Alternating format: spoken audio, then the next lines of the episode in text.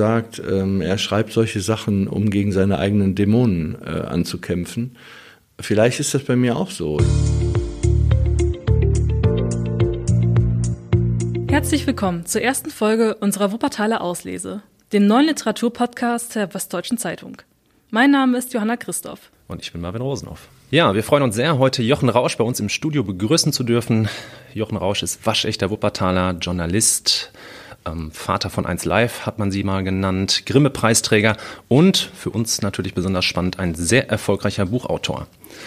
Und mit ihm möchten wir heute über seinen neuen Roman Im Toten Winkel sprechen. Anfang April im Piper Verlag erschienen, aber natürlich auch über das Schreiben an sich, das Lesen, ja, und alles, was damit zu tun hat. Herr Rausch, wir freuen uns, dass Sie heute hier sind. Hallo. Herr Rausch, in Ihrem neuen Roman geht es um eine Polizeikommissarin. Ihre Tochter wird jung ermordet. Sie sucht danach einen Neuanfang, fängt in einem kleinen Provinzdorf namens Schwarzbach an der Grenze zur ehemaligen DDR als Dienststellenleiterin der Polizeiwache an. Dort rollt sie einen alten Mordfall in einem Jugendlichen auf und wirbelt dabei auch sehr viel Staub auf. Wie sind Sie auf die Idee zu diesem Buch gekommen? Also eigentlich schreibe ich keine genre-sauberen Sachen. Ich ähm, versuche eigentlich immer so zwei Themen zu verhandeln. Einmal ähm, geht es immer um Liebe hört sich jetzt komisch an, weil Sie mich jetzt anmoderiert haben äh, mit Kriminalroman, warum ich jetzt plötzlich über die, äh, die Liebe rede, aber irgendwie ist es für mich auch ein Buch über die Liebe oder über den Verlust auch von Liebe. Egal jetzt, ob innerhalb von Beziehungen oder äh, zu den eigenen Kindern. Und sozusagen die Kriminalhandlung ist oft dann so der Hintergrund, weil man in diesen zugespitzten Situationen so an die Grenzen dessen geht, was Menschen so aushalten können und ertragen können und ertragen müssen. Und ähm, insofern ist es auch ein sehr beliebtes Genre. Ich meine, wenn man in eine Buchhandlung reingeht äh, und sich anguckt, wie viel äh, Spannungsliteratur da ausliegt, ähm, im Vergleich jetzt zur schönen Literatur in Anführungszeichen, dann ist es ja schon klar, dass viele Menschen das gerne mögen ähm, eben weil es so eine zugespitzte Geschichte erzählt. Ich bin nicht so der, bin nicht so daran interessiert, also um, um da so ein, vielleicht, weil man, wenn man sagt Krimi, dann denkt man immer, okay, am Anfang passiert irgendein Mord und dann geht's 300 Seiten lang darum, wer hat es denn jetzt gemacht und am Ende wissen wir es dann, wer der Täter war, überraschenderweise ist es dann meistens jemand, mit dem man nicht so gerechnet hat. Ähm, das ist nicht so mein, mein Thema. Mich, mich interessiert zum Beispiel viel stärker die Entwicklungsgeschichte dieser Person. Also wie die sich in dieser Situation verändert, äh, wie sie quasi auch so in dem Fall nach diesem Schock in ihrem Leben in eine völlig andere Lebenssituation gebracht wird. Äh, sie begeht auch schwere Fehler. Ähm, also sie ist jetzt nicht so ein strahlender Held ähm, oder Heldin, ähm, sondern sie ist, sie ist halt ein Mensch, der äh, leidet und liebt und Verluste hinnehmen musste, aber sich so Schritt für Schritt, also mit ganz kleinen Schritten so wieder rauskämpft und so wieder zu sich selber findet, vielleicht auch zu einem anderen selbst, was sie vorher noch gar nicht waren. Das finde ich zum Beispiel interessant, äh, wie sich Menschen auch verändern können unter extremen Situationen. Jetzt spielt der ähm, Roman in einem ähm, Provinznest ähm, im Osten, Schwarzbach. Ähm, wie kommt es dazu? Ähm, ja, die eigentliche Geschichte ist, diese Ermittlerin äh, kommt eigentlich aus München, also aus der Hauptstadt, und, und wird dann, weil sie dort äh, etwas macht, was man vielleicht nicht machen sollte, äh, äh, wird sie quasi entsorgt, wie man so schön sagt, von der Polizei. Wird sie, wird sie in diesen kleinen Ort, wo eigentlich nur Fahrraddiebstähle und ein paar Wohnungseinbrüche passieren, äh, versetzt. Und ähm, um sie so ein bisschen aus der Schusslinie rauszukriegen mich selber hat diese Gegend immer interessiert. Ich habe schon in meinem ersten äh, Roman äh, in Restlicht so diese Grenzregion ähm, äh, beschrieben.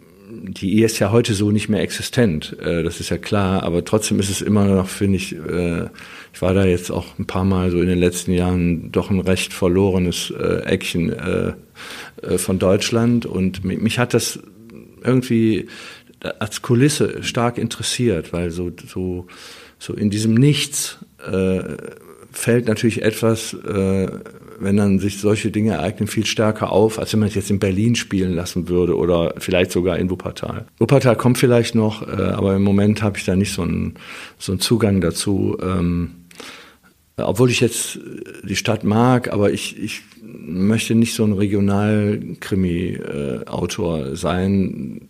Hat alles seine Berechtigung. Ich weiß, dass Menschen das mögen und gerne lesen. Und vielleicht würden sogar Leute außerhalb von Wuppertal das super finden, wenn dauernd die Schwebebahn irgendwie durch die, erster Mord müsste natürlich in der Schwebebahn stattfinden. Ähm, aber ich habe da nicht so Interesse dran, weil das eigentlich, der Ort ist für mich auch nicht so im Sinne äh, wichtig, dass jetzt ich mag das auch zum Beispiel gar nicht so gern, wenn ich selber Sachen lese, wo mir dann so das, der halbe Stadtplan erklärt wird. Äh, welche Straße, wo und wie, das ist eigentlich nicht relevant, wenn man dort nicht lebt. Also, und wer lebt da schon dann in dem Viertel, wo das Buch gerade spielt? Das interessiert mich eigentlich nicht so. Und ähm, ich versuche sowieso so Illustrationen weitgehend zu vermeiden. Also auch zum Beispiel, ähm, ich beschreibe jetzt nicht gerade mit welchem Auto die rumfahren und, und äh, ständig so Name-Dropping. Ich mag das nicht so gern, weil das eigentlich von den, den Geschichten ablenkt. Das wäre tatsächlich eine Frage gewesen, ob Sie mal planen, einen, einen Roman in Wuppertal spielen zu lassen. Ja, wie gesagt, ich bin ja Lokalpatriot. Ich habe eigentlich mein ganzes Leben hier verbracht, bis auf äh, sechs, sieben Jahre, als ich in Köln war und mich immer gefragt hat, warum die denken, in, warum die eigentlich in Köln denken, sie seien irgendwie der Nabel der Welt, ähm, habe ich nie so ganz verstanden. Dann bin ich auch immer wieder zurück nach Wuppertal, mehr aus äh, familiären Gründen. Und für mich selber war das eigentlich ganz gut, weil so ich äh, haben ja eben schon gesagt, ich habe ja beim WDR äh, gearbeitet lange und natürlich ist Köln so eine Medienblase. Und da trifft man halt viele Leute aus der Branche. Das ist ja nicht nur der WDR, da sind auch viele Produktionsfirmen, RTL ist da und andere.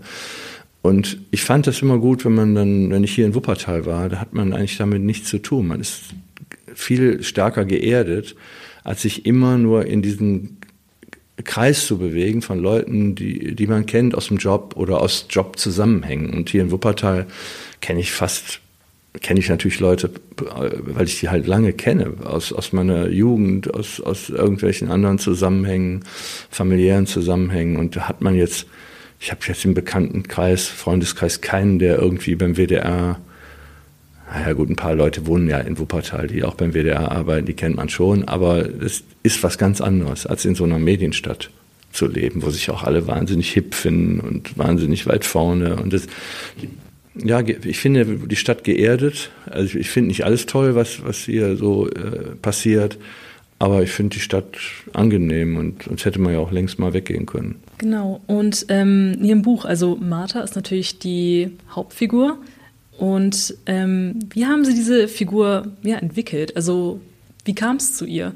Äh, man muss sich das so vorstellen, wenn man sich so eine Geschichte äh, überlegt, dann, dann setze ich nicht hin und sage so, jetzt überlege ich mir mal äh, einen Roman und ist dann nach einer Stunde damit fertig, sondern ähm, solche Sachen, die kommen so aus verschiedenen Teilen, setzen die sich so zusammen. Man, man lernt Menschen kennen und denkt auch interessante Züge äh, und wie könnte ich die verbinden mit einer Geschichte und so. Das ist wie so ein Mosaik, was aber im Kopf eigentlich sich so zusammensetzt. Und ich mache mir zum Beispiel relativ viele Notizen und ich nehme immer die Sachen hinterher, an die ich mich so erinnern kann, ohne da wieder reinzugucken. Weil die Sachen, die ich mir aufgeschrieben habe, wenn ich die dann wieder vergesse, waren die anscheinend nicht so wichtig äh, wie die Sachen, die ich dann einfach behalte. Und ähm, so, so setzt man so eine Geschichte zusammen und dann ist es natürlich allerdings auch ein Prozess, muss man ehrlich sagen. Ähm, also das ist ja schön, das macht ja Spaß. Ich will das jetzt gar nicht so, es hört sich immer so an, als würde man sagen, oh, das ist wahnsinnig anstrengend und was ich da alles gemacht habe. Nee, ich glaube, es ist viel anstrengender, den ganzen Tag hier im Bus durch die Gegend zu fahren. Vielleicht sogar die Schwebebahn, ich weiß es nicht. Ich will also jetzt überhaupt nicht so einen schönen Beruf oder eine schöne Arbeit wie äh, ein Buch schreiben äh, in so einen Zusammenhang setzen zu Leuten, die wirklich hart arbeiten müssen. Aber es ist trotzdem auch eine Art von harter Arbeit, weil es wirklich hart arbeiten machen. Es ist trotzdem eine Art Feld einfach Arbeit, weil man muss wahnsinnig geduldig sein, auch mit sich selber. Und man stellt einfach fest, es geht Ihnen wahrscheinlich aber genauso, wenn Sie Ihre Zeitungsartikel nochmal lesen, die Sie vor drei Wochen geschrieben haben. Da fallen Ihnen immer irgendwie zwei, drei Sätze auf, wo Sie sagen, ah, das hätte man auch, auch anders sagen können. Oder ne? man ist da selbstkritisch, äh, normalerweise. Also, äh, und so geht einem das übrigens bei so einem langen Text auch. Und wenn man denn vorne anfängt und denkt, hat ein paar Wochen da nicht reingeguckt, dann geht man da mal wieder ran, fängt vorne an und denkt, das ist ja grottoid.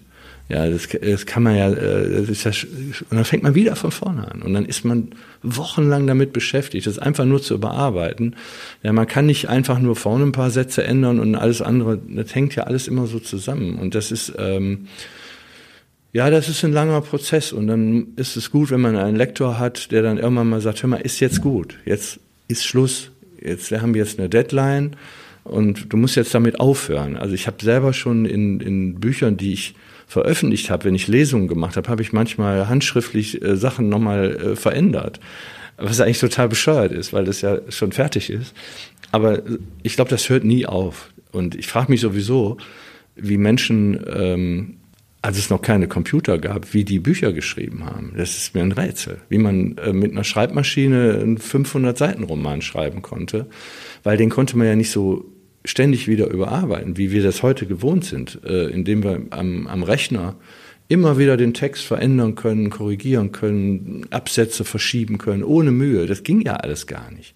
Also es war wahrscheinlich eine ganz andere Form der Konzentration, als man das heute macht. Ne? Und ja, und es ist, also ich, ich hatte jetzt Spaß dran, mal eine Frau in den Mittelpunkt zu stellen ich weiß, das ist immer heikel, weil natürlich ähm, das auch so eine Anmaßung ist, dass man sich so in eine Frau reinversetzen könnte als Mann. Aber ich habe natürlich auch harte Korrektoren ähm, oder Korrektorinnen, äh, äh, die sich das angeguckt haben und die waren damit so weitgehend einverstanden. Insofern ähm, war ich dann beruhigt. Sie haben das gerade angesprochen, dass ähm, ja das Schreiben für Sie so eine Art ähm, ein Mosaik zusammenzusetzen ist. Ähm, wie viel ist denn von einer Geschichte bereits da, wenn Sie sich an, an, das Schreiben machen? Wissen Sie zum Beispiel schon, wer der Mörder ist, ähm, was passiert oder ähm, haben Sie ganz, ganz grob den Plot nur im Kopf? Nee, also ich versuche möglichst das Ende selber nicht so genau äh, zu, zu kennen. Ähm, ich denke, dass man sich dann die Spannung ähm, besser erhält beim Schreiben. Also es ist natürlich ein wesentlich mühseligerer Prozess, als wenn man sich genau alles aufgeschrieben hat und dann quasi wie so ein Drehbuch das so ausfüllt. Wenn man, wenn man dann so nach 150 Seiten feststellt, das kriegt eine ganz andere Wendung, das passt gar nicht mehr so zu der Figur, was ich mal so ursprünglich gedacht habe, dann fängt man im Grunde auch wieder von vorne an. Also das ist so ein, ist aber meine Art zu schreiben. Ich weiß, es gibt Leute, die machen das ganz anders. Die würden sagen, ist ja total unprofessionell. Man muss doch von Anfang an wissen, wie, äh, wie die Geschichte geht und wo am Ende sozusagen die Pointe ist. Das habe ich irgendwie nicht. Ich, das, ich, ich denke, unser Leben läuft ja auch nicht so ab. Wir wissen ja auch nicht, was irgendwie in einem halben Jahr daraus aus irgendwelchen Sachen wird, die wir mal angefangen haben. Ja, wissen wir nicht. Man fängt irgendeine Liebesgeschichte an oder erlebt etwas anderes, eine berufliche Geschichte, weiß man auch nicht, wie das ausgeht. Und so ähnlich ist, versuche ich das auch ähm, beim Schreiben zu machen, dass ich das nicht so klar äh, habe und dann nur noch so, als würde ich so ein Formular ausfüllen, die Geschichte so runterschreibe. Ich glaube, dann hat man nur die Spannung nicht. Also es ist für Sie sozusagen dann auch überraschend, möglicherweise. Naja, also es ist ja so, man, man muss sich das so vorstellen, man hat ne, so mehrere Figuren auf Nach einer gewissen Zeit, nach einer gewissen An Verlauf der Geschichte kann eine Person entwickelt die ein Eigenleben. Das heißt, wenn ich eine Figur als nicht aggressiv angelegt habe und die würde plötzlich total aggressiv werden, würde man sich als Leser fragen, ja Moment, äh, wie jetzt, wie, wie das passt doch gar nicht. Dann, das, das kann man machen, da muss aber eigentlich schon was angelegt sein, dass man dem Leser so ein paar Hinweise gibt, dass er denkt, na Moment, der, der wirkt harmlos, aber da ist, bei dem ist noch was anderes oder bei der. Da läuft noch was anderes so im Hintergrund. Das muss man mal andeuten. Und wenn man die ganze Zeit immer nur so ein so, so einen harmlosen Menschen beschreibt, der dann plötzlich auf jemand einsticht mit, mit einem Küchenmesser, sage ich mal, das finde ich, ich weiß, dass sowas alles gibt. Man muss ja, kann man auch im Fernsehen viel, vielfach sehen. Ich finde das, ich komme damit nicht zurecht. Also ich, ich komme damit einfach nicht zurecht. Äh, ich habe zum Beispiel, ich sag mal ein Beispiel, ich habe neulich einen Fernsehfilm äh, mir angucken wollen, wo eine sehr emanzipierte Frau am Schal ihres Mannes, also eine, die ist Ärztin, äh, eine emanzipierte Frau, selbstbewusst, selbstständig, hat eine eigene Praxis, ein Haar entdeckt und dann zu ihrer Freundin sagt, ich habe ich hab am, am Schal von meinem Mann ein Haar entdeckt. und so ganz verzweifelt ist. Mhm. Und da habe ich so gedacht, das kann nicht sein. Eine, eine Frau, die in diesem äh, die, die ein solches Selbstbewusstsein hat, die hätte eher gesagt, die hätte das Haar von einem Schal gezogen, hätte zu dem Typen gesagt, wo kommt das denn her? Ne, das wäre eine, eine normale Reaktion gewesen, aber doch nicht, ich traue mich nicht meinem Mann zu sagen, dass ich ein Haar entdeckt habe. Und vor allen Dingen äh, kann ja alle möglich. Ich habe das dann auch nicht weitergeguckt. Ich weiß jetzt nicht, vielleicht hat es einen ganz, ganz harten, äh, ist eine ganz harte Geschichte. Aber das ist zum Beispiel für mich so eine, so eine, so eine Figur, die ich die ich dann in dem Moment nicht mehr glaubhaft finde. Das passt für mich nicht zusammen. In, Im Toten Winkel ähm, passiert da der Hauptcharakterin ähm, Martha sehr viel, sage ich jetzt mal so. Also sie muss sehr viel Trauma erleben, genau, was sie letzten Endes ja auch in der Hinsicht ja, beeinflusst in ihrem Handeln auch. Und da werden ja auch solche Themen wie ja, sexualisierte Gewalt oder halt auch ähm, der Verlust von einem Kind sind dann ja auch Teil äh, ihres Hintergrunds. Warum haben Sie genau diese Motive aufgegriffen? Also Warum war es Ihnen wichtig, diese, diese Dinge aufzugreifen, weil das schon sehr, sehr, sag ich jetzt mal, sehr starker Tobak ist? Aus meiner Sicht halt nicht unrealistisch. Also ich habe ein, ein, ein, sehr starkes Faible dafür, äh, dass Dinge, ähm, wenn, selbst wenn sie nicht äh, nacherzählte tatsächliche Fälle sind, äh, dass sie aber zumindest so sein könnten und ähm, das, sonst macht es mir keinen Spaß. Also ich, ich ähm, möchte, dass das authentisch ist und gleichzeitig, warum schreibt man solche Sachen, äh, die man hoffentlich selber nie erlebt? Also Stephen King hat mal gesagt, ähm, er schreibt solche Sachen, um gegen seine eigenen Dämonen äh, anzukämpfen. Vielleicht ist das bei mir auch so. Ich habe auch ähm, mich zum Beispiel mit dem Verlust von Kindern wenn man selber Kinder hat, das ist, äh, das ist das Schlimmste, was man sich vorstellen kann. Und ich, vielleicht mache ich das auch. Ich weiß, dass man das dadurch natürlich, um Gottes Willen, man hofft natürlich nie, dass einem sowas passiert. Und man kann es auch nicht dadurch verhindern, indem man darüber schreibt.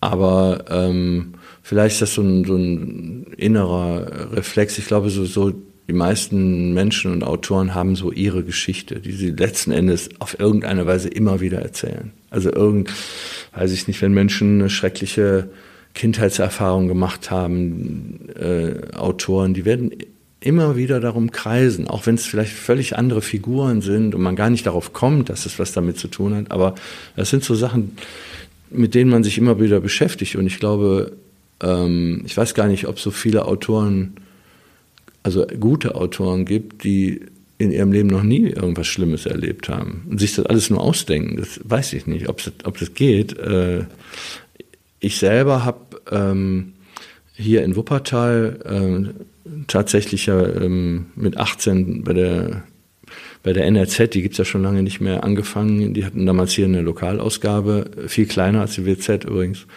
Und ähm, ich war eine Zeit lang auch da als Gerichtsreporter unterwegs und hab in, kam auch aus so einer Hallenwelt. Also ich bin da oben am Öhlendal aufgewachsen, schön in der Reihenhaussiedlung für Kinderreiche und äh, Kriegsversehrte.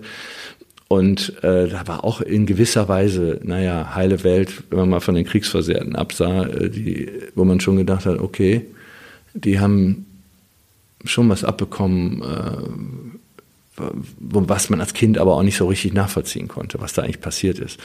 Aber ich habe dann bei Gericht Menschen äh, auf der Anklagebank angetroffen, die mir vollkommen fremd waren, die aus einer vollkommen anderen Welt kamen. Und das kann auch in so einer Stadt wie Wuppertal passieren. Dafür muss man jetzt nicht immer nur äh, in, in, in den üblichen Kriminalitätszentren sitzen. Hier sitzen jeden Tag Leute vor Gericht, wo man denkt, mh, hm, so einer ist mir jetzt noch nicht begegnet. Also ich habe das einige Jahre gemacht und mich hat das, das hat mich zum Beispiel auch fürs Schreiben stark geprägt, weil mir da klar wurde, was das eigentlich heißt, wenn Menschen zum Beispiel in einer völlig verrohten Lebenssituation aufgewachsen sind. Also lieblos, ohne zu Hause keine Liebe bekommen haben oder äh, damals hat man den Begriff noch gar nicht gekannt, gemobbt wurden äh, als Kinder oder als Jugendliche, was das mit Menschen anstellt und macht und wie sich das auswirken kann. Gott sei Dank natürlich nicht bei allen. Nicht jeder, der das erlebt in seiner Kindheit, wird dann anschließend irgendwie, schlägt irgendjemand tot. Aber bei einigen passiert das dann. Und oft sieht man in diesen Biografien, ist das dann schon angelegt. Und dann denkt man, wenn man selber in einer liebevollen Umgebung aufgewachsen ist, dann, dann begreift man erstmal, was das für ein Glück ist. Was man da für ein Kapital mitbekommen hat fürs ganze Leben. Und äh, äh, ja, man entwickelt, ich, Mitleid ist der falsche Ausdruck, weil diese Menschen haben ja mit ihren Opfern auch kein Mitleid gehabt. Dann habe ich jetzt auch kein Mitleid mit Tätern. Man muss eigentlich mit den Opfern Mitleid haben. Aber man kann es zumindest also halbwegs verstehen. Man kann es halbwegs nachvollziehen. Vielleicht nicht nachfühlen, aber man kann es nach, also man kann es so intellektuell halbwegs verstehen. Ähm, ihre Hauptfigur, die ist ja ein schwieriger Charakter auch. Also klar, sie hat Streifen mitgemacht, ähm, aber ist auch nicht ganz einfach. Ähm, finden Sie die eigentlich sympathisch? Was haben Sie beim Schreiben da gedacht? Würden Sie mit der einen Kaffee trinken gehen oder mal? Ach, auch mehr. Also ich, äh, ich war äh, wirklich sofort, oder ich habe mich schon, man ist in die Figur verliebt, dann irgendwann, auf eine andere Art. So man, man kann die ja auch ein bisschen steuern und wie gesagt, nach einer gewissen Zeit entwickelt die eine Eigendynamik und wenn man da jetzt einen Film draus machen würde, dann hätte ich schon so eine Vorstellung, wie die aussehen müsste, was ich aber nicht so stark beschrieben habe. Aber ich habe schon so eine Vorstellung, wie die, wie die, die ist halt äh, so eine Kämpfernatur. Sie ist auch gar nicht so, glaube ich, so groß. Sie ist zierlich und sie ist nicht so ein, die würde nie jemand zusammenschlagen können. Da äh, fehlt ihr jegliche körperliche Voraussetzung dafür. Aber sie ist halt äh, schnell, spontan und auch sehr emotional. Und das hat mich halt sie ist halt so eine Mischung. Die ist nicht so ein, so ein also mich würde jetzt nicht so eine coole Ermittlerfrau, äh, äh, alles so ganz cool und man weiß gar nicht, wie die so privat lebt und so. Nee, die ist, ähm, in Teilen ist sie auch einsam und ähm, lebt das dann in so einer Weise aus. Ähm, und, und es ist, und das ist, für sie ist dieser Job und ihr Privatleben untrennbar miteinander verknüpft. Das ist vielleicht bei anderen Berufen anders, weil in anderen Berufen kommt man hat man nicht solche Konfrontationen mit, mit dem, was sie selber erlebt hat. Das ist aber ähm, in, in ihrem Fall ist das so. Und ich habe mich ja ein bisschen beraten lassen, auch von jemand, der also ähm, die Polizei von innen kennt. Und der hat gesagt, ja, das ist schon relativ realistisch, also was du da schreibst. Äh, wobei man so eine Person möglicherweise, man gesagt hat, hör mal, mach lieber Innendienst oder irgendwie Verwaltung, wenn dir sowas passiert ist. Weil wenn dein eigenes Kind ermordet wurde und du kommst an einen Schauplatz, wirst du jedes Mal da wieder dran denken. Und genau das fand ich aber wiederum spannend, weil sie sagt, nee, ich möchte nicht hier irgendwo so einen Verwaltungsjob machen und für die äh, Verwaltung der, der Dienstwagen zuständig sein, sondern ich möchte weiter in diesem Job arbeiten, der mir wichtig ist, der, wo ich auch eine inhaltliche Anbindung habe. Wohl wissend, dass sie das immer wieder antriggert. Genau, und ähm, Sie hatten es gerade schon ein bisschen äh, erwähnt, dass Sie jemanden hatten, der halt eben das Innere von Polizeiarbeit halt kennt. Ähm, wie schwierig war da so die Recherche, um das halt möglichst authentisch darzustellen?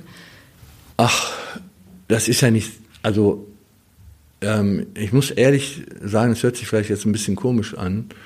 Wenn mal jemals einer meinen Nachlass verwalten wollte, wird er feststellen, dass ich gar keinen habe. Ich schreibe wirklich alles aus dem Kopf. Also ich habe zu dem Buch, müsste ich ja selber mal suchen, wo ich wieder irgendwas aufgeschrieben habe. Ich habe mir natürlich mal irgendwas in den Rechner reingeschrieben, aber ich habe jetzt keine äh, äh Aktenordner voller Rechercheergebnisse, sondern ich, da bin ich eher wahrscheinlich geprägt auch durch meine frühere journalistische Tätigkeit, so von der Hand in den Mund. Also ich, äh, man, man recherchiert etwas und am nächsten Tag hat man schon wieder vergessen. Ja, äh, wenn man es benutzt hat, äh, hat es irgendwo geschrieben und dann ist die Sache auch erledigt. Und äh, ich, ich habe das arbeite auch so. Also das ist aber auch manchmal mühsam. Also wenn man dann äh, da baut man natürlich auch Fehler ein. Ne? Dass dann also äh, Leute sagen, nee, pass mal auf, wenn einer äh, äh, einen Schlag kriegt oder mit dem Auto irgendwo gaufe, der fällt, der fällt nicht nach vorne, sondern erstmal nach hinten zum Beispiel. So, wenn man das nicht weiß, was ich, wenn man, haben wir jetzt in dem Buch nicht vor, aber habe ich mal einem anderen einen Fehler gemacht, dann kriegt man das halt erklärt von Leuten, sagen, nee, das hast du, hättest du mal äh, fragen müssen, wo, fällt man eigentlich hin, wenn man irgendwo gegenfährt? Nach hinten oder nach vorne? das sind so Sachen, äh, ich, ich, ich, wahrscheinlich gibt es in jedem Buch so kleine Fehler, aber ich hoffe jetzt in dem nicht. Man hat ja auch noch, wie gesagt, einen Lektor, die achten schon sehr auf solche Sachen und auf logische Fehler und, äh, und natürlich nicht nur auf Rechtschreibung. Ähm, Stichwort Schreiben. Wie, wie schreibt Jochen Rausch? Ähm, wann und wo? Haben Sie Routinen? Für mich ist jetzt eine neue Situation. Ich hab, äh, bin jetzt seit einem Jahr nicht mehr im Job ähm, und habe wirklich vorher sehr viel in der Bahn geschrieben, als ich jeden Tag nach Köln gependelt bin. Und da bin ich hier mal mit diesem wunderbaren Regionalexpress äh, gefahren. Ich habe sogar mal den genommen, der ein paar Minuten länger braucht, weil ich dann hatte ich mal so äh, eine Dreiviertelstunde für die Hinfahrt und zurück. Dann habe ich mich immer so am Bahnhof hingestellt, dass ich möglichst auf den Behindertensitz kam, äh, der ja meistens frei ist äh, und nicht beansprucht wird. Dann hat man sitzt man wenigstens allein. So, dann habe ich meinen Laptop aufgeklappt und ich bin tatsächlich also in der Lage, auch in größeren Lärmkulissen äh, mich so gedanklich so abzuschotten dass ich ähm, ganz gut arbeiten kann. Hauptsächlich redigieren. Man kann, glaube ich, wenn man was Neues schreibt, dann braucht man eher so ein bisschen Ruhe, glaube ich. Aber die meiste Arbeit besteht ja eh aus Redigieren. Und das habe ich viel so in der, in der Bahn gemacht. So äh, hin und her fahren und ja, haben schon Leute gesagt, sag mal, fährst, holst du jetzt noch weiter ein Monatsticket, damit du weiter durch die Gegend fahren kannst? Da habe ich natürlich keine Lust zu. Und jetzt sitze ich relativ viel in Cafés, im Wuppertal meistens, manchmal auch in Köln. Und ähm, ich muss aber, ich habe dann immer so, wenn ich an so einem Projekt arbeite, sitze ich in einem bestimmten Café und wenn das fertig ist, kann ich da auch nicht mehr hingehen. Dann muss ich das leider wechseln. Gott sei Dank gibt es ja mehrere. Also insofern ähm, äh, da, da habe ich so ein, da ist dann, das ist dann für mich durch. Dann kann ich nicht so das nächste da anfangen. Äh, ich habe jetzt zum Beispiel an so einem Projekt rumgeschrieben, das ist immer so eine Drehbuchidee und das war so ein kleines italienisches Café am Devertschen Garten und da läuft den ganzen Tag die italienische Playliste. Und ich verbinde jetzt diese Geschichte, die ich geschrieben habe, mit Felicita und Tiamo und, und so. Und ich könnte jetzt nicht eine andere Geschichte mit derselben Playliste. Also vielleicht müsste ich die mal fragen, ob die dann mal was anderes auflegen, aber äh, es gehört, glaube ich, zum Interieur. Aber sonst ist es, wie gesagt, ich, ich kann, bin nicht so ein Typ, der jetzt, ich habe auch keine festen Zeiten oder so. Ich hab, bin jetzt kein Typ, der morgens um mit angespitzten Bleistiften morgens um äh, 7.15 Uhr äh, nach der Morgengymnastik drei Stunden schreibt. Gibt es auch. Gibt Leute, die ziehen das knallhart durch. Habe ich keine, keine Lust zu. Ich mache das mal so und so. Und das ist das Angenehme, wenn man, wenn man nicht mehr in einem festen Job ist. Das werden Sie ja auch in ungefähr 50 Jahren erleben, äh, wenn die Rente mit 80 durch ist. ähm, ähm, dann stellt man plötzlich fest, dass man ja, aus diesen Zwängen raus ist. Ne? Und das finde ich zum Beispiel ganz angenehm. Ich höre sofort auf, wenn ich keine Lust mehr habe. Das habe ich zum Beispiel früher nicht gemacht. Also wenn man im Beruf ist, kann man sich das nicht erlauben. Man kann, Sie können auch nicht einfach, wenn Sie in einer Konferenz sitzen und denken, boah, ist das langweilig heute, können Sie nicht einfach aufstehen und rausgehen. Aber das, wenn man nicht mehr im Beruf ist, kann man sagen, nee, das ist jetzt langweilig und kann mitten im Satz aufhören, zuklappen und äh, was anderes machen. Das ist, das ist echt ein wahnsinniger Luxus. Finde ich sehr angenehm. Aber haben Sie denn auch mal so Momente, wo Sie halt die berühmt-berüchtigte Schreibblockade haben? Ja, ich mache ja immer so Pausen. Ne? Ich mache, äh, äh, ich, wenn ich was fertig habe, dann lasse ich einfach mal so ein paar Monate verstreichen, wo ich eigentlich nichts mache. Manchmal so mir eine Idee mal aufschreibe oder so, aber gar nicht so, so daran arbeite. Ich mache jetzt zum Beispiel gerade eher äh, mit einem Freund zusammen Musik, weil wir irgendwie eine neue Platte machen wollen, äh, die sich wahrscheinlich auch wieder keiner anhören wird, aber das ist egal. Wir machen das einfach, weil wir Spaß daran haben.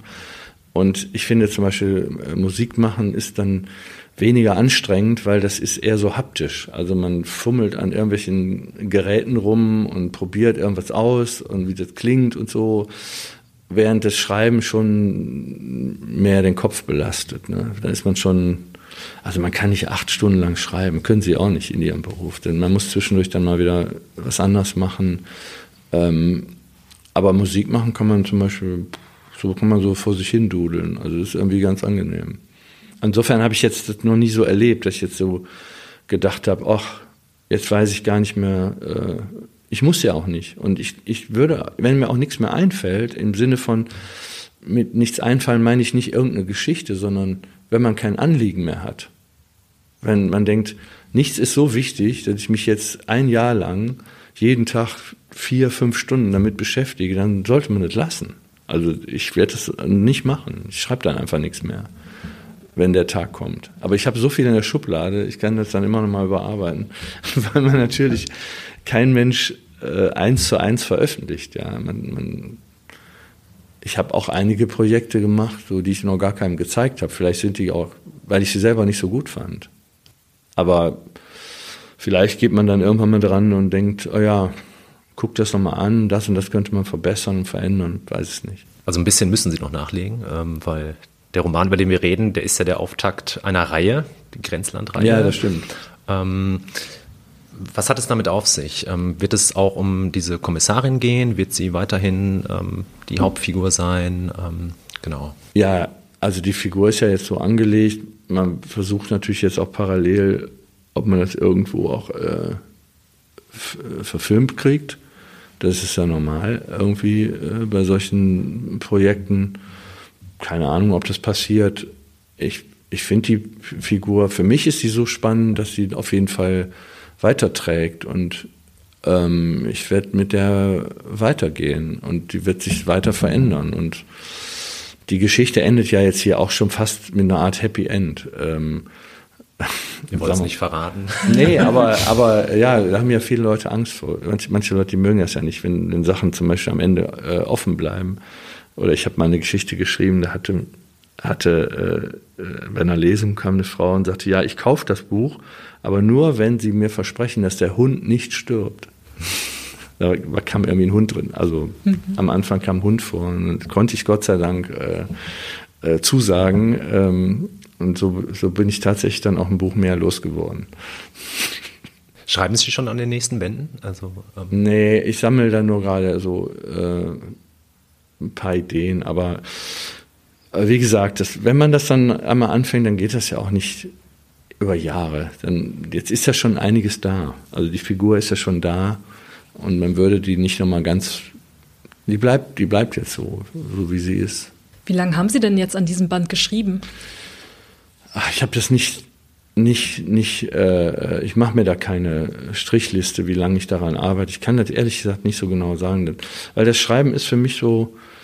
Ich war zum Beispiel jetzt auch war ein paar Mal bin weggefahren, war irgendwie in Spanien und so und dann sitze ich da irgendwie ein paar Stunden und, und äh, schreibe daran rum und dann latsche ich ein bisschen durch die Gegend, dann setze ich mich nochmal irgendwo hin. Das kann übrigens jemand anderes nicht ertragen. Also wenn man dann zu Meeren fahren würde oder äh, wenn ich mit meiner äh, Frau fahren würde, das könnte die sich nicht äh, reinziehen. Wenn, wir, wenn ich da jetzt alle zwei Stunden im, im Café sitze und sage, ja, jetzt, ja, kannst ja mal ein bisschen hier spazieren gehen.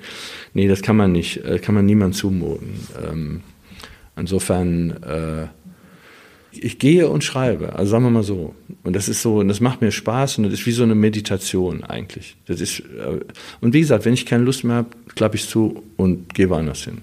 Wann, wann gab es diesen Moment? Ähm, okay, Sie, Sie kommen aus der schreibenden Zunft, Sie sind auch Journalist. Ähm, wann gab es die, die Zündidee, ich schreibe eine Geschichte, ich schreibe ein, ein Buch, ich mache mich da dran? Ähm.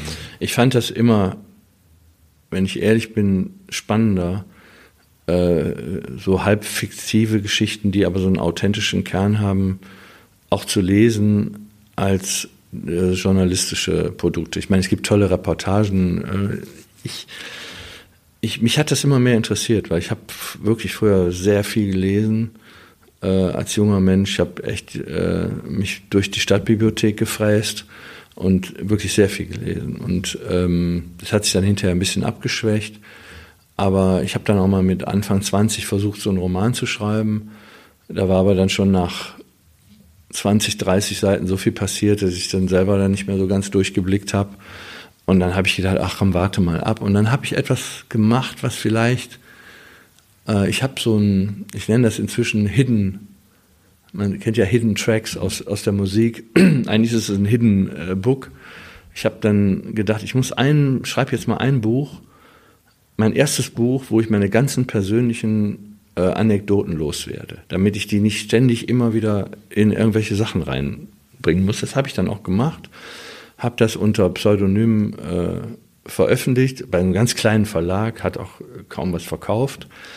Und danach habe ich eigentlich erstmal angefangen, äh, Sachen zu schreiben, die nicht meine, ständig meine eigenen Anekdötchen erzählen, weil das fand ich nicht interessant.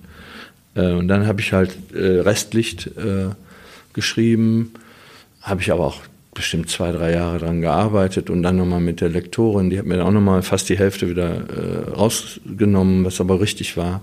Und dann ähm, habe ich das so auch ein bisschen gelernt und dann habe ich irgendwie, weil mich am, am allermeisten interessieren mich ehrlich gesagt Short Stories, das finde ich fast am spannendsten. Kriegt man nur leider äh, ist es kommerziell schwierig. Also die, die Leute lesen nicht gerne Short Story Bände. Äh, ich mag das gern, aber äh, ich habe dann ja auch zwei gemacht, ähm, Trieb und Rache. Und ich finde das, dieses Format wunderbar, weil es so, so konzentriert ist und kein Gelaber und keine unnötigen Beschreibungen, wie sieht jetzt die Straße aus, wie sieht das Haus aus und so, sondern indem man einfach im Grunde genommen nur Liedsätze schreibt und äh, das fand und auf engem Raum eine, eine, eine hoffentlich spannende Geschichte erzählt. Der Kern ist bei mir äh, als eifriger Ministrant äh, war ich natürlich jeden Sonntag in, äh, in der Messe und habe wirklich als Kind unheimlich gern diese Gleichnisse gehört. Da habe ich mich immer drauf gefreut, wenn der, wenn der wenn der Pastor irgendwie da äh, gepredigt hat und dann möglichst mit so einem Gleichnis angefangen hat oder so irgendwas erzählt hat, was einem so als Kind so, so ein bisschen die Welt erklärt hat. Und ich glaube, das macht man mit dem Schreiben auch. Man erklärt sich immer selber so ein bisschen das ganze Leben damit. Ne? Das ist so eine, eine Reflexion. Die meisten brauchen das nicht, aber ähm, die unterhalten sich mit anderen Menschen und reflektieren da über ihr Leben, machen wir ja auch logischerweise dann.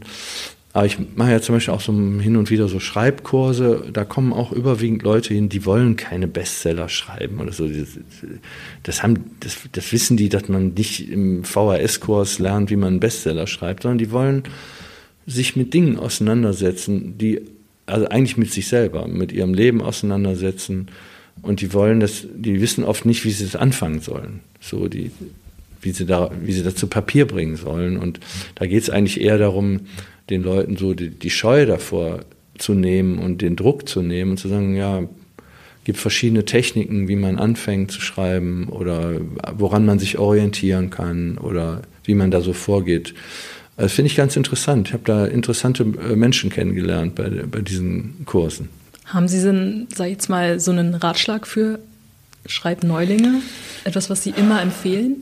Ja, also ähm, ich, ich glaube, erstmal ist ja mal wichtig, was ist das Ziel? Schreib, ich hatte zum Beispiel meine Frau äh, in so einem Kurs, die hat gesagt, ich möchte gerne mein Leben für meine Kinder aufschreiben. Ich möchte, wenn ich mal nicht mehr da bin, dass sie wissen, so, deine Mutter hat so und so, äh, eure Mutter hat so und so gelebt und, und die hat die und die äh, Perspektiven gehabt. Und sie, sie kam da nicht so richtig so, ja, wie soll ich das machen? Und das muss man so ein bisschen individuell äh, sehen. Der, ich hatte auch zum Beispiel mal einen, der war Ingenieur, der, der, der konnte gar nicht mit der Hand schreiben. Der hat gesagt, ich kann nicht. Ich sage, wie haben Sie denn im Beruf geschrieben? Ja, ich hatte eine Sekretärin. Ja, ich sage, dann lassen wir die doch ja am besten kommen und sie diktieren. Der, äh, ja, die, ich bin ja jetzt in Rente, ich habe keine Sekretärin mehr. Und dann hat er selber angefangen und hat dann wirklich mühsam im Einfinger-Suchsystem hat er dann auf seinem Computer äh, einen ich war wirklich verblüfft, was er dann plötzlich da von sich gegeben hat. Aber der musste auch erstmal sich da so ein bisschen lockern. Ne? Und ähm, der musste zum Beispiel, der, der hat immer nur so, so sachlich Sachen beschrieben. Da habe ich gesagt, versuchen Sie doch mal zu schreiben, welches Gefühl Sie dabei haben, als Sie das bemerkt haben oder gesehen haben oder erlebt haben. Und dann hat er das gemacht und es war super. Also ich glaube, da gibt es keinen es gibt ja dicke Bücher, äh, äh, wie man einen Bestseller schreibt. Ich glaube, äh, das hat ja sehr viel mit einem selber zu tun. Es gibt Menschen, die sich gar nicht öffnen wollen. Es gibt Menschen, die stundenlang äh, tausende Seiten, äh, wenn jetzt jemand wie äh, Knausgard oder so äh, nimmt, der hat das ja richtig zum zu seinem äh, Stil gemacht, dass er wirklich äh, jedes Brötchen mal da gegessen hat und, und äh, weiß ich nicht, welche Verrichtungen, täglichen Verrichtungen werden alle beschrieben. Kann man machen, äh, wäre jetzt nicht so meins irgendwie, aber gibt Leute, die finden das super. Also sich erklären zu lassen, wie der ein Fischbrötchen isst. Also, naja. Haben Sie literarische Vorbilder oder welche Bücher ähm, lesen Sie selber gerne?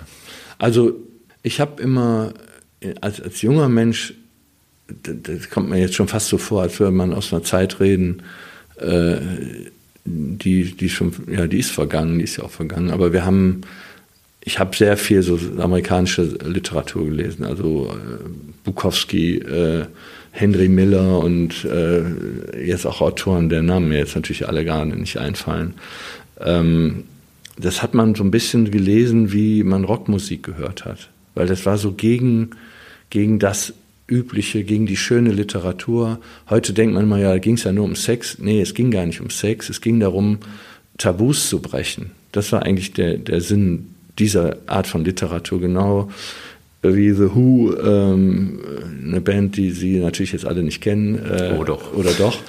äh, eben auch Tabus gebrochen haben, indem sie äh, auf eine Weise gespielt haben, wie noch keiner gemacht hatte. Oder keine Ahnung, gibt es tausend Beispiele. Und das hat mich immer interessiert. Mich haben immer so Leute interessiert, die äh, nicht den hundertsten Mainstream-Roman äh, geschrieben haben, äh, was man alles schon so hundertmal gehört hat, sondern mich haben immer Leute interessiert, die so ihr eigenes Ding durchzogen. Ne? Und zum Beispiel so Bukowski, der Mann mit der Ledertasche, also so eine Perspektive, so ein Briefträger, der da durch Los Angeles stapft und irgendwie schreckliche Sachen erlebt oder auch nicht nur schreckliche Sachen. Äh, ähm, das fand ich schon irgendwie wenn man dann in seinem, in dem Reihenhäuschen am Noxhäuschen sitzt und aus der Dachluke rausguckt in die sorgsam gehegten äh, Vorgärten, dann hat das, ist das ein gutes Kontrastprogramm. Ne? So ähnlich wie auch The Who ein gutes Kontrastprogramm zu James Last war, äh, der dann abends im ZDF lief. Ja, vielleicht hören wir einfach mal rein ins Buch. Ähm, vielleicht eine Passage, ähm, wo Sie glauben, das könnte den Lesern äh, gefallen. Ja, ich, ich werde mal versuchen, eine Passage vorzulesen, die ein bisschen weiter hinten äh, stattfindet, die jetzt auch über die Geschichte und über den Fall gar nichts erzählt, sondern da geht es eher um die Temperatur, äh, mit der die Hauptfigur unterwegs ist. Über die, darüber haben wir ja eben auch länger gesprochen. Wir haben ja gar nicht über den Fall gesprochen. Und deswegen, glaube ich, passt das jetzt hier ganz gut. Man muss sich jetzt einfach noch den, den Fall, den sie, in dem sie ermittelt, dazu denken, weil der spielt hier jetzt gar, gerade gar keine Rolle. Martha ist sich nicht sicher, ob es wirklich geschehen ist, ob sie wirklich. Sie liegt auf dem Bett mit ausgestreckten Armen und Beinen, unter der Zimmerdecke hängt eine Lampe mit einem karierten Schirm, verziert mit Fransen wie Schneeflocken. Die Sonne drängt gegen den Vorhang und zwängt sich durch den Spalt zwischen Wand und Fenster, irgendwo da draußen meckern Ziegen und bellt ein Hund. Martha hat sich gefreut, als Petra anrief und sie eingeladen hat. Ein Abendessen auf der Terrasse, es war eine laue Sommernacht und sie hatten den freien Blick aufs Tal. Je nachdem, wie man die Welt betrachten will, war eine unspektakuläre hügelige Landschaft mit unregelmäßiger, uninspirierter Bebauung zu sehen oder eine Idylle. Martha hat sich für die Idylle entschieden, und da war auch schon eine Vorahnung, eine vage Spannung und Erregung. Sie hat Blumen besorgt, sich die Nägel lackiert, ein wenig geschminkt und ihr hübschestes Kleid angezogen. Es ist dunkelblau, schlicht und endet eine Handbreit über dem Knie. Als Martha an der Tischlerei vorfuhr, ist der Hund aufgeregt um sie herumgelaufen. Hannes hat Seppi Kunststücke vorführen lassen, sie lachten und tranken die erste Flasche Wein. Mit jedem Schluck hat Martha sich mehr und mehr in ihr früheres Leben zurückversetzt gefühlt, als sie jung und verliebt war, mit Freunden an den See oder ans Meer gefahren war, und immer hatte jemand eine Gitarre dabei gehabt, und alles war möglich gewesen, so leicht und unbeschwert. Petra und Hannes erzählten von einer Reise durch Indien und Martha schwärmte von Witt, dass sie heimlich zum Küssen über die Grenze nach Italien gefahren waren. Doch, es ist passiert. Alles, woran Martha sich erinnert, ist geschehen. Es ist die Realität. Martha kommt hoch, schwankend zuerst ein Kopf voller winziger Blitze. Sie fängt sich, schaut durch den Spalt nach draußen. Die Sonne ist strahlend hell, der Hund schläft im Schatten unter dem Baum, aus der Tischlerei hört sie die Säge. Als sie den Wein ausgetrunken hatten, brachte Hannes einen selbstgebrannten. Sie rauchten auch noch irgendein Zeug, das sie über alles lachen ließ. Über den Mond, den Hund, die Grillen, sie lachten sogar über die Mücken, die um die Lampen kreisten. Und dann plötzlich ist Petra hinter ihr gewesen, fuhr ihr durchs Haar, berührte ihre Brüste und küsste sie. Martha war nicht mal überrascht. Sie hat es ja auch gewollt, so ausgehungert, wie sie nach Zärtlichkeit und Berührungen gewesen ist. Alles ging dann wie von selbst. Hannes legte seine Arme um sie und Petra. Martha küsste ihn, Hannes küsste Petra, Petra küsste Martha. Später legten sie sich ins Bett, eine Musik spielte und Martha kam es vor, als könnten sie sich zuschauen bei allem, was sie miteinander taten.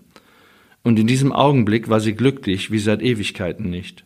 Ein neues Glück. Und als sie erschöpft und befriedigt waren und einander hielten, kamen Martha die Tränen. Einfach so, und Petra und Hannes trösteten sie, ohne zu ahnen, warum sie weinte. Fickfrisur, sagt Martha und lächelt, als sie im Bad in den Spiegel schaut. Das Kleid kommt ihr jetzt unpassend vor. Es ist viel zu schick für ein Frühstück auf der Terrasse vor der Tischlerei. Petra springt auf, als Martha aus dem Haus kommt und Hannes umarmt sie. Möchtest du Kaffeesüße? Frische Semmeln, ein Ei? Martha ist ein wenig verlegen, aber auch nicht zu sehr. Sie krault den Hund, es geht ein leichter warmer Wind, und dann klingelt das Telefon. Petra spricht leise mit einer dunklen, ruhigen Stimme. Ein Trauerfall, eine Bestellung für einen Sarg. Das Leben und der Tod sind Nachbarn, sagt Hannes und lächelt freundlich, und der Hund legt den Kopf schräg und gähnt. Seppi liebt philosophische Themen, sagt Petra, und sie lachen. Ich möchte euch etwas über mich sagen, sagt Martha. Der Hund rappelt sich auf, schleicht sich in den Schatten und döst weg. Ein Flugzeug zieht einen Kondensstreifen an den Himmel und Hannes schenkt Kaffee nach. Ich habe mein Kind verloren, sagt Martha. Charlotte wurde ermordet. Mit 17 und ich bin Kommissarin. Und gestern war der schönste Abend, seit ich Charlotte nicht mehr habe. Dann ist es still, als hätte der Wind ihre Worte mitgenommen. Vielleicht hätte sie es besser nicht sagen sollen, denkt Martha und schaut übers Land. Aber es ist der Grund, weshalb sie ist, wie sie ist. Petra steht auf, legt die Arme um Marthas Schultern und küsst ihren Nacken und Hannes greift nach ihren Händen. Du Süße, sagt Petra. Jetzt muss ich weinen, sagt Martha. Vielen Dank. Ja, gerne. Eine Frage habe ich noch, Entschuldigung. Ja. Genau, ähm, jedes Kapitel hat oben noch einen Tweet quasi. Ja. Ähm, falls Sie das noch mal kurz erklären könnten. Ja, also das war so eine Idee, die ich irgendwie ähm, mir dann tatsächlich mal äh, aufgeschrieben hatte, aber dann eben auch gar nicht mehr äh, vergessen habe. Es gibt tatsächlich im Netz, äh, gibt es wahrscheinlich mehrere, aber ich habe eine ähm, eine Seite äh, bei Twitter gefunden, wo ein, ähm, wo jemand quasi äh, schreibt, der vor 40 Jahren oder so ermordet wurde. Und ähm, ich hab, mir, hat mich interessiert. Also er spricht immer den Mörder direkt an und sagt, äh, meine Familie wird dich finden. Und ähm, also ein Cold Case ist das. Er spielt in Amerika und der wird halt betrieben von der Schwester dieses Ermordeten. Ähm, und das fand ich ein gutes oder interessantes ähm, Medium, äh, wie ein Opfer zu seinem Täter spricht. Äh, das war ja, ähm, hatte ich so noch nicht gesehen, fand, fand ich interessant. Und das habe ich halt hier für die Geschichte übernommen. Und das zieht sich also wie so ein roter Faden dadurch, dass dieser äh, Junge, der quasi ja mit 17, 18 ähm, tot aufgefunden wurde, quasi auch immer noch übers Internet zu seinem Täter spricht. Dankeschön. Ja, das war sie, unsere erste Folge der Wuppertaler Auslese mit Jochen Rausch. Ähm, ich hoffe, es hat euch gefallen. Wenn das der Fall ist, dann nächste Woche Donnerstag wieder reinhören. Schaltet wieder ein, wir freuen uns und bis bald. Bis dann. Tschüss. Tschüss.